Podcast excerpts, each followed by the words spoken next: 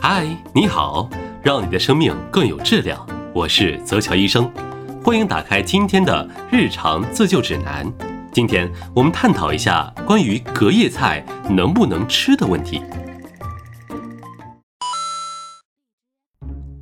吃隔夜菜真的会导致食物中毒吗？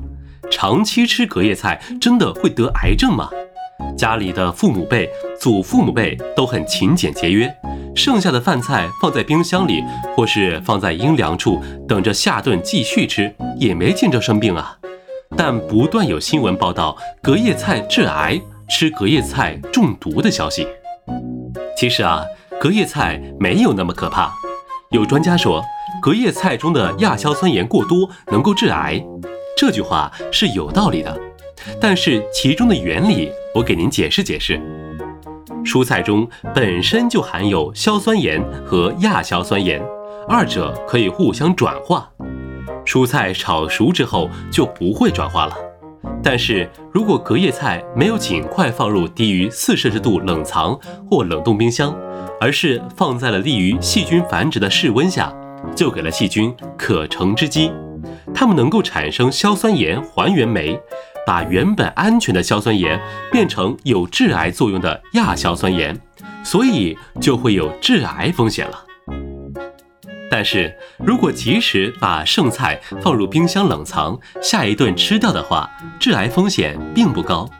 有实验表明，将一盘未翻动过的新菜放入冰箱，第二天其亚硝酸盐的含量只是从三毫克每千克升高到七毫克每千克而已。数值远低于亚硝酸盐致癌国家标准，但还是提倡不要剩饭剩菜，尽量做适量的饭菜，吃新鲜的。所谓的吃隔夜菜会中毒，也就是亚硝酸盐中毒，这主要是食用了硝酸盐或亚硝酸盐含量较高的腌制肉制品、泡菜及变质蔬菜，或者误食了工业亚硝酸盐。成年人摄入零点二到零点五克即可中毒，三克即可致死。但是食物中的亚硝酸盐含量取决于是否被细菌感染，也可以理解为有没有及时放在冰箱冷藏。事实上，冰箱中储存的隔夜菜亚硝酸盐含量约为两毫克每千克，人体允许摄入量为零点零六毫克每千克。这里的千克是指体重。对于六十千克的人来说，也就是三点六毫克，远低于中毒剂量。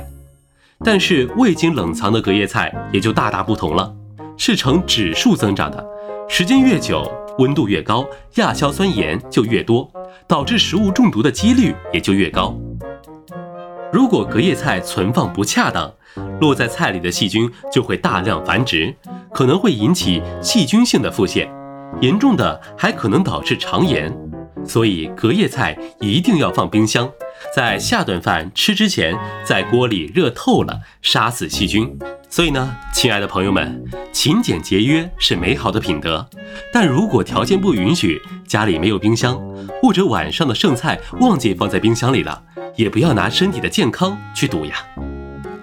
对于如何解决剩菜的问题，当然是要买新鲜的蔬菜，买回来之后冷藏保存。趁着新鲜劲儿把它吃掉，而且每顿准备适量的菜，尽量不要剩或者少剩一点，这样吃不下倒掉了也不至于心疼。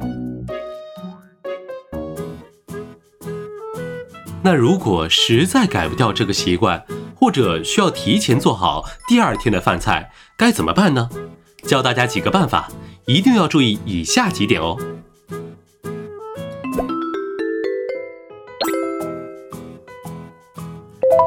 一，买新鲜的蔬菜，买回之后放冰箱冷藏，但不要放太久，及时吃掉。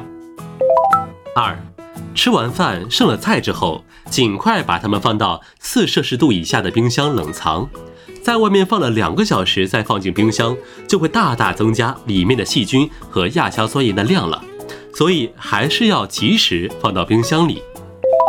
三，如果剩的菜比较多，凉菜、热菜。荤菜、蔬菜最好分类存放，用单独的干净的食盒盛装。四，冰箱也不是万能的，它只能存放数小时，所以下一顿一定要及时吃掉哦。不要想着放在冰箱里就安全了，放两天再吃，这样也容易食物中毒的。五，重新吃的时候一定要提前加热，并且热透了，以达到杀菌的目的。就算里面有一些细菌，也会降低腹泻、得肠炎，甚至食物中毒的危险。六，有些菜品不适宜隔夜吃，例如茎叶类蔬菜、鸡蛋、豆浆、木耳等菌类、海鲜、汤、卤菜。如果需要提前做饭，最好不要选择这些食材。七，最后。如果存放的隔夜菜发现味道不对了，或者看起来不好了，千万不要冒着风险吃掉它，还是要以安全为重。勤俭节约不浪费是我们的传统美德，应该时刻牢记。但是在隔夜菜这件事情上呢，最好的办法就是算好量，做饭的时候就不要准备太多了，这样也不会有后顾之忧了。但如果实在不行，刚刚说的那几点就一定要注意了。希望今天的日常自救指南对你有所帮助。趣味医学知识分享就在泽桥医生，我们下期见。